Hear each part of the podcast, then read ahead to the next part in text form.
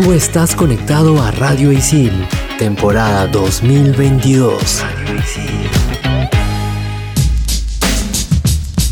A veces no le has dado tantas vueltas en la cabeza a un asunto que te preocupa que hasta no puedes dormir. Tanto le buscas la quinta pata al gato que ya se hace un problema el estar pensando demasiado y por las puras. No la pienses tanto para escuchar este episodio porque hablaremos de los overthinkers. Yo no seré una, no creo. Y si sí, ay, porque ayer... Chicas, ya me decidí caerle a Clau. Carita feliz. Vaya, por fin. Dedito arriba. Pero amanecí feo, así que la estoy pensando, Lucina. Carita de monstruito. Eres un desastre. Hoy me dijeron no en una chamba. Pero no hay drama. Seguiré insistiendo, chicos. Entre patas nos contamos nuestras cosas. Bienvenidos a Estación Isil. Hola, hola, qué chévere conectarnos en un programa más de Estación Isil por Radio Isil. Yo soy Mili. Oli, yo soy Ceci y espero que todos se encuentren súper. Y hoy tenemos a un invitado en el programa. Él es profesor y consejero. Se llama Julio García. Bienvenido, Julito. Oli, ¿qué tal? ¿Cómo están? Gracias eh, por la presentación, gracias por la invitación. Hoy voy a estar acompañándolas en, en este programa. Estoy muy complacido de estar acá. Felices de tenerte con nosotros. Y bueno, en este episodio tenemos un tema bastante interesante que se titula Overthinkers. Pero para aterrizar un poquito, investigando más sobre el tema, encontramos varios datos interesantes, ¿sí o no, Mili? Así es, Ceci. Iniciando por la definición de overthinking, que a secas es sobrepensar, pensar demasiadas cosas a la vez. Pero como todo en exceso es dañino, cuando los pensamientos comunes empiezan a tornar hacia un sentido preocupante, podemos llegar a ser overthinkers, es decir, personas que piensan demasiado, ya se van al exceso y su cabeza nunca para de pensar ni de generar diferentes tipos de preguntas. Claro, ¿no? Preguntas como, ¿habré sido yo? Dije algo que no debía. Seguramente si hago esto va a pasar esto. ¿Qué estará pensando de mí? O, como el meme, ¿no? De no debía hacer eso.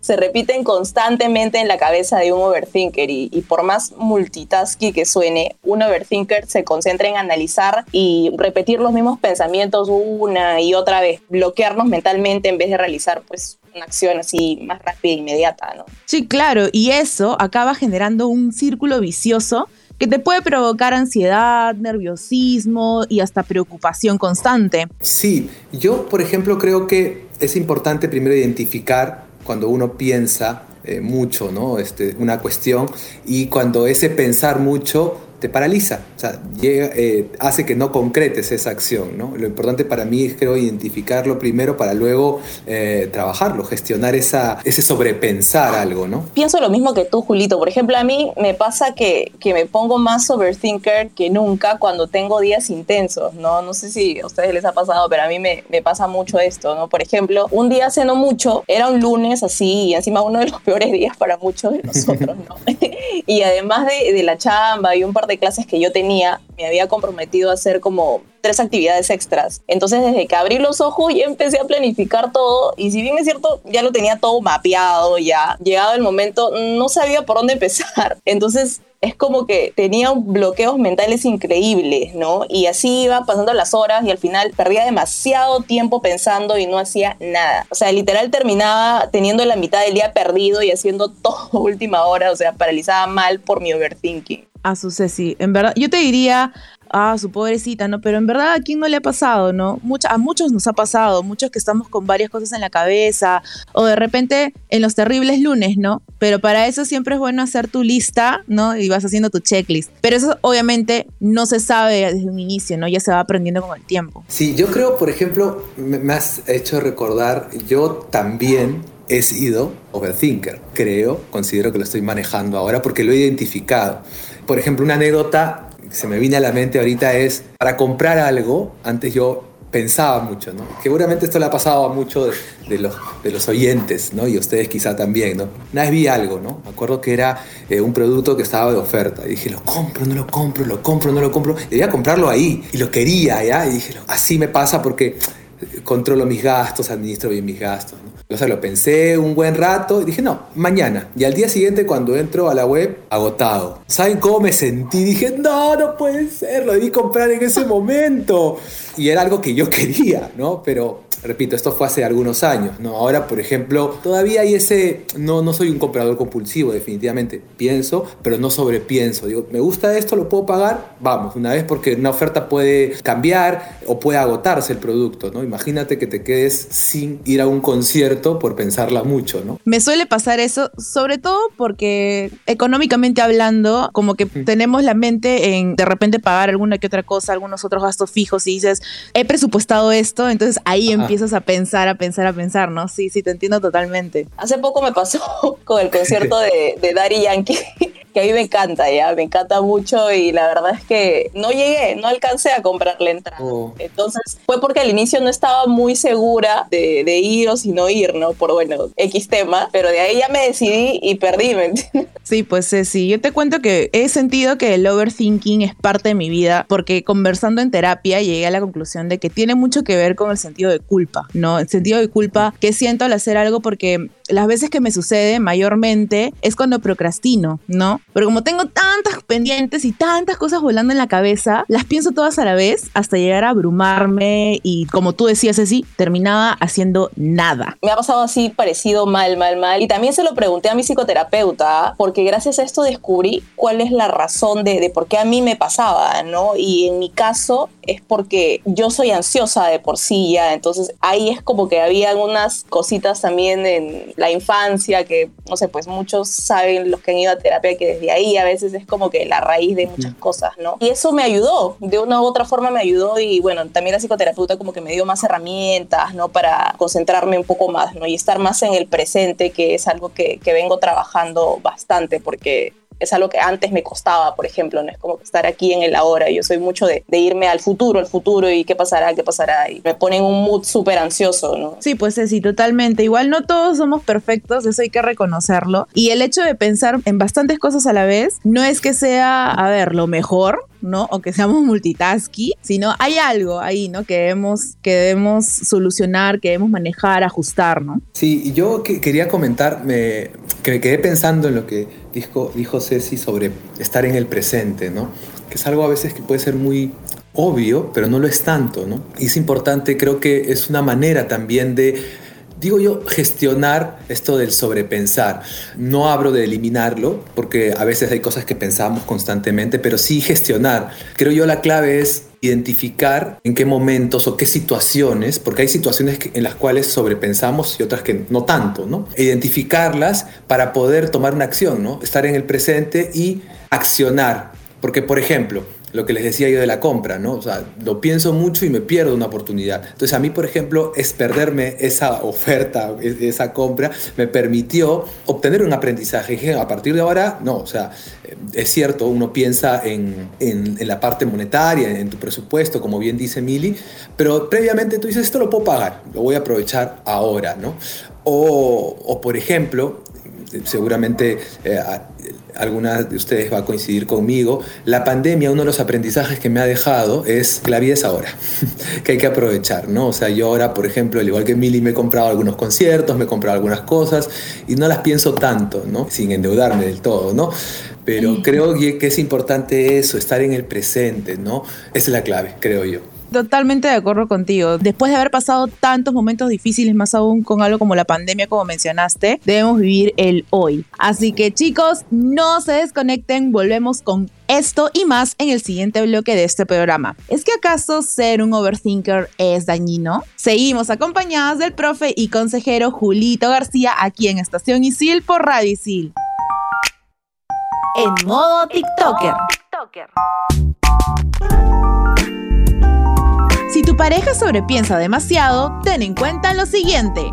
1. Entiende que no controlan sus pensamientos. Pueden tener 10 preguntas a la vez en la mente y no es su culpa. Escúchale y compréndele. 2. Sé claro con tus palabras para evitar confusiones, porque va a analizar hasta lo más mínimo que le digas. 3. Toma la iniciativa. Un overthinker tiene muchas dudas, así que si te acostumbras a tomar decisiones, le ayudarás a que se enfoque en lo que harán. Y te tengo un bonus. Sé empático y dale todo tu amor, comprensión y ternura. Corazoncitos. Continuamos en Estación Isil. Seguimos en Estación Isil por Radio Isil en el segundo bloque del programa Overthinkers con Julio García, nuestro profe y consejero en Isil. Y si bien alguien que siempre piensa en positivo puede creer que pensar en muchas cosas a la vez es positivo, pues te digo que según expertos hacerlo en exceso es bastante dañino, ¿eh? En algún momento, chicos, no sé, ustedes que también les ha pasado esto, ¿creen que llegue a ser dañino el ser, pues, no sé, un overthinker? Yo creo que sí, Ceci, porque en mi caso llega hasta ser abrumador a veces, hasta cansado. Aún me encantaría investigar mucho más a fondo lo fantástico y maravilloso que es el cerebro, pero es loquísimo cómo uno puede pensar tanto y también desgastarse al punto de querer quedarte dormido horas de horas, ¿no? Porque en verdad ser un overthinker y pensar en tantas cosas a la vez es bastante cansado. Y yo creo también que es dañino en la medida en la que uno deja de hacer cosas, ¿no? Y que esta, este sobrepensar, a ver, somos seres humanos, eh, personas de rutina, ¿no? Hacemos rutinas, creamos rutinas todo el tiempo. Y es peligroso que este sobrepensar se convierta en una rutina, en una costumbre, se expanda, ¿no? y dejes de hacer cosas y sobrepienses cosas sencillas. Por ejemplo, el jabón usar. Bueno, no, no, de repente no es tan sencillo eso, pero sobrepensar cosas sencillas, ¿no? Entonces, eh, y, y, también, creo que Ceci lo, lo mencionó en el primer bloque, eh, este sentimiento de culpa que viene consigo, ¿no? El, pucha, ¿por qué no lo hice antes? O sea, ¿por qué me quedé pensando tanto y no tomé este curso? ¿O por qué me quedé pensando tanto y, no tomé este bus? Ya llegué tarde, ¿no? Ese tipo de cosas. Cuando llega el sentimiento de culpa y ya después has vivido un estrés sobrepensando algo y luego viene la culpa. O sea, no hay piedad para ti, ¿no? Sí, de hecho, eh, no sé, pues a mí ya me pasaba esto, que yo estaba chequeando en, en Instagram, ¿no? Que el overthinking tiene que ver mucho con personalidades inseguras y justo hace unos años atrás, antes de, hacer terapia y entrar a todo este mundo de, del cerebro, que como dice Emily es súper, súper complejo, yo era una persona súper insegura y ahí yo sentía que tendía a sobrepensar más, ¿no? Sino que en ese momento como que no me daba cuenta y como no tenía, o sea, cero herramientas, nunca había ido un psicólogo, psicoterapeuta, cero, o sea, no sabía cómo manejarlo, ¿no? Y, mis inseguridades iban por, por todo, ¿no? No sé, pues por mi físico o por si estoy diciendo lo correcto o a veces como que uno quiere complacer a todo el mundo, ¿no? Entonces, cosas como esas me pasaban. Sí, totalmente. Decir, yo una vez encontré un artículo de una psicóloga que se llama, bueno, Pilar Guerra, y vi que este tema del overthinking tiene que ver mucho con la, inseguridad y también con el alto grado de temor a equivocarse, ¿no? El hecho de fracasar, el hecho de hacer algo mal, ¿no? Que tiene mucho que ver con la culpa que les mencionaba al inicio, ¿no? Y poniéndonos a pensar y conectándolo un poco con lo que venimos hablando, se dan cuenta que nos pasa generalmente al momento de comprar algo o al momento de empezar a trabajar los lunes. ¿Por qué? Porque tenemos miedo de repente a fregarla con el dinero o en el trabajo, ¿no? O hacer algo mal, que te llamen la atención o que de, algún momento falte la plata más adelante, ¿no? Entonces tiene que ver mucho con ese tipo de perfeccionismo cuando en realidad el ser humano no es perfecto y debemos aprender a, ver estos, estos efectos, ¿no? Sí, ahora que Mili hablas del, miedo al fracaso, este se alimenta también de eh, situaciones en las que ha sido criticado, ¿no? Por algo, eh, por tus padres, de pronto, por tu jefe, oye, ¿qué es este trabajo? Entonces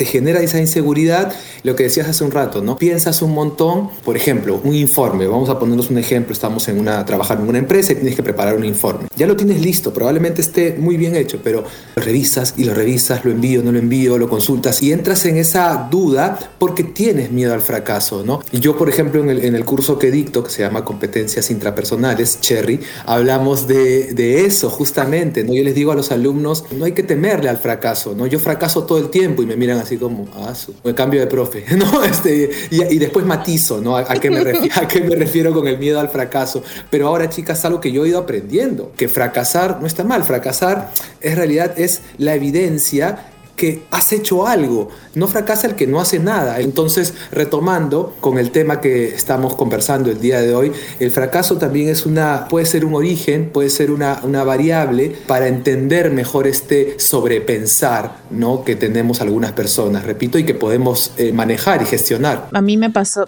eso que acabas de mencionar sobre el hecho de revisar un reporte. Me ha pasado en mi anterior trabajo, en el trabajo actual, ha sido loquísimo como veo una y otra vez y me, o sea, creo que tengo que empezar a planificar el tiempo en el que me pongo a ver que todo esté perfecto, porque son como unos 10 o 15 minutos antes de enviarlo al cliente o enviarlo a mi jefe, porque en verdad yo, como te digo, abrazo mis imperfecciones, pero sí me doy cuenta y soy consciente de lo que está pasando y lo que está sucediendo, ¿no? Es, Militza, tu reporte está súper bonito y está perfecto, envíalo, ¿no? Ya pasó por tantos filtros, pero aún así tiene que pasar por un filtro más mío, ¿no? En ISIL, por ejemplo, no sin ir muy lejos, de ahora que Julito estaba hablando, justo yo he llevado competencias interpersonal, intrapersonales, perdón, contigo, Julito, te debes acordar, y, y justo recuerdo eh, que tú nos decías, ¿no? Estas cosas que, que acabas de mencionar y, y yo también me ponía a pensar y a reflexionar, porque justo ahí como que en ese momento es que yo empezaba a hacer terapia también, ¿no? Y como que se cruzó y, y ahí hice match con ambas cosas y cruzaba información, de hecho, y, y era bastante como que entrar a otro mundo, ¿no? Y eso me ayudó un montón con, con mi sobrepensar porque, como les repito también por el mismo hecho de que yo soy ansiosa, siempre tiendo a hacer esto, ¿no? Y encima me gustan las cosas perfectas. Eso muchas veces me, me,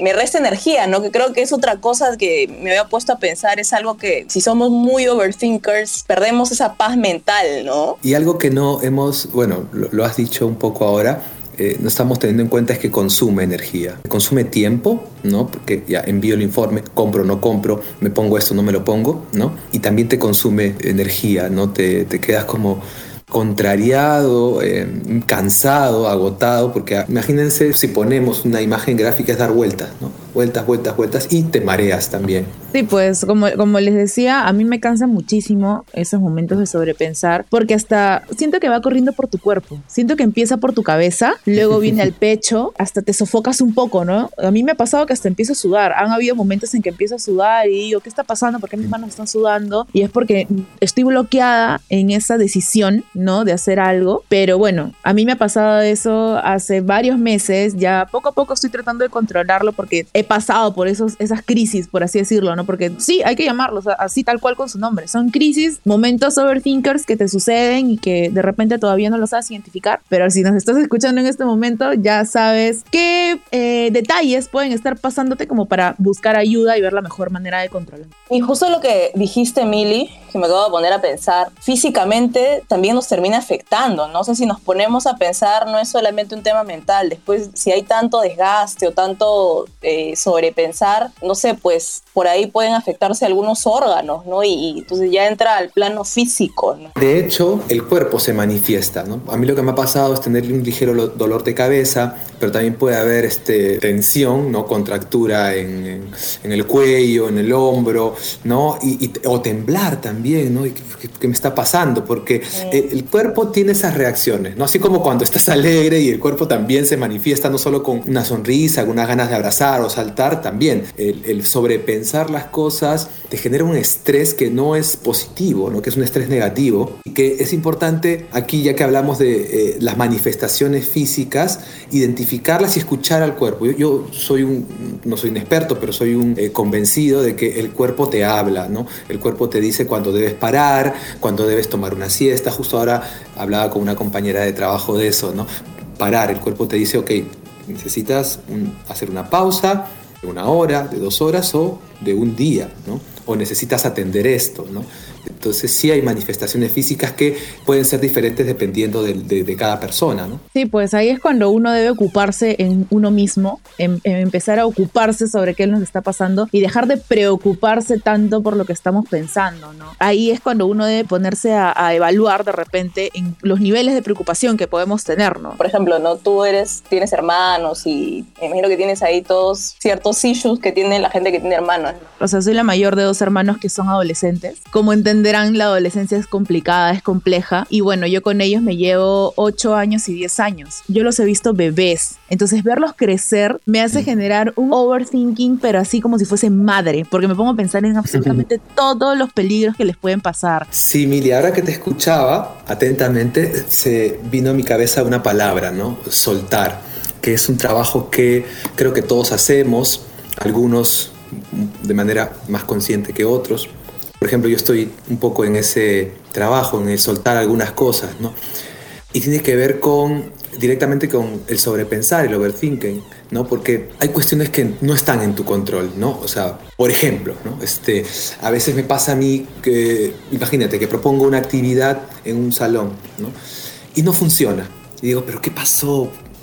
Si lo había pensado tan bien, y si me funcionó el ciclo, y piensas y piensas y piensas y piensas y dices, a ver, seguramente hay cosas que yo tengo que eh, identificar y mejorar como profesor, pero hay otras que no están en mi control. La, el ánimo de los chicos, eh, la energía que tenían ese día, las edades. Entonces suelto. Y eso no es tan fácil, pero está bueno tenerlo en cuenta, tenerlo presente. ¿no? Hay, hay cuestiones que podemos soltar y no sobrepensar, ¿no? Entonces, aquí venimos con algunas recomendaciones en el siguiente bloque, porque siempre es bueno un consejo hasta de un conejo, así que te vamos a WhatsAppear algunas que no te puedes perder. No te desconectes de Estación Isil por Radio Isil.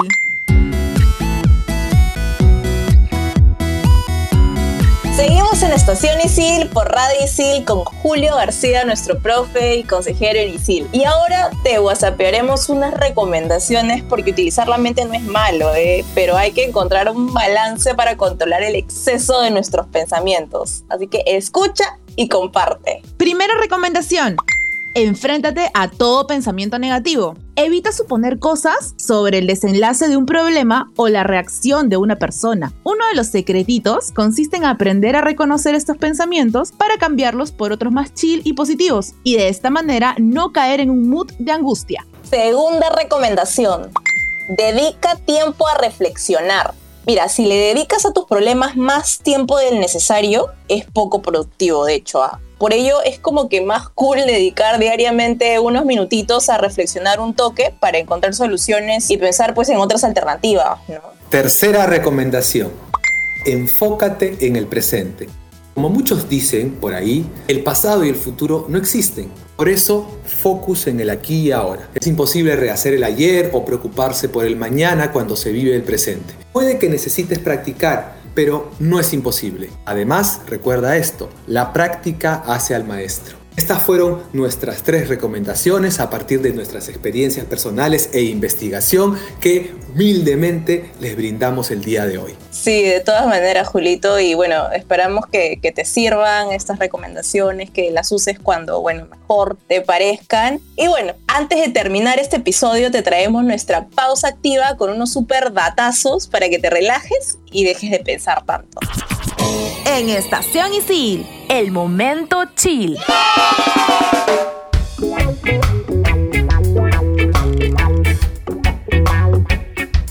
Chicos que desde que se anunció la muerte de la reina Elizabeth II, PPPF ahí para el Reino Unido, volví a ver todo The Crown en Netflix. La recomiendo totalmente porque la serie está vigente y ya confirmaron una quinta temporada en la que contarán cómo se conocieron William y Kate en la universidad. O sea, ese momento así súper de película adolescente de los 90, así, así, bravazo. Sé que por ahí hay muchos afanados con los chismecitos de la corona, así que van a amar esta serie. Y si aún no la has visto, te voy a dar un dato. Un dato más para convencerte. La corona no aceptó el guion de la serie. Se procedió solo con los permisos de William y Harry, los hijos de Carlos y Diana, la amada princesa Lady Di. Ya con esa rebeldía, pues, ¿cómo no verla, no? Yo les traigo una miniserie que hasta el propio Stephen King la tiene en su lista de películas favoritas y la recomiendo. Yo la vi hace poquito en Netflix y está súper, súper paja. Claro que probablemente, como ya se imaginarán, para que la recomiende Stephen King, tiene que tener terror, ciencia ficción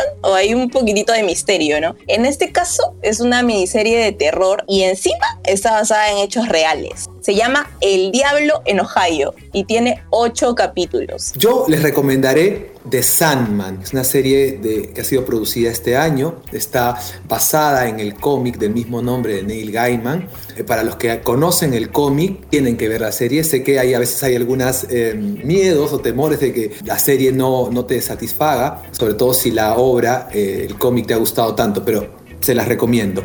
Véanla, está recién, ha empezado esta, hace un par de meses en la primera temporada y es muy probable que continúe. Se las recomiendo con todo, de Sandman.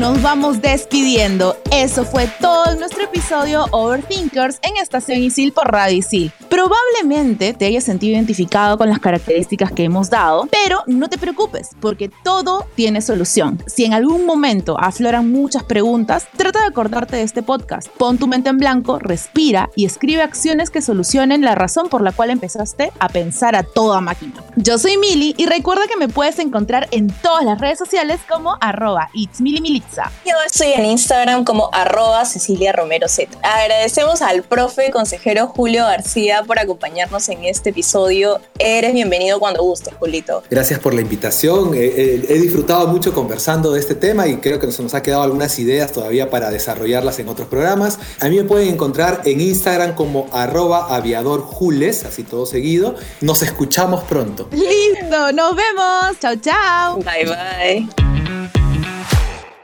Tú estás conectado a Radio Isil, temporada 2022. Radio Isil.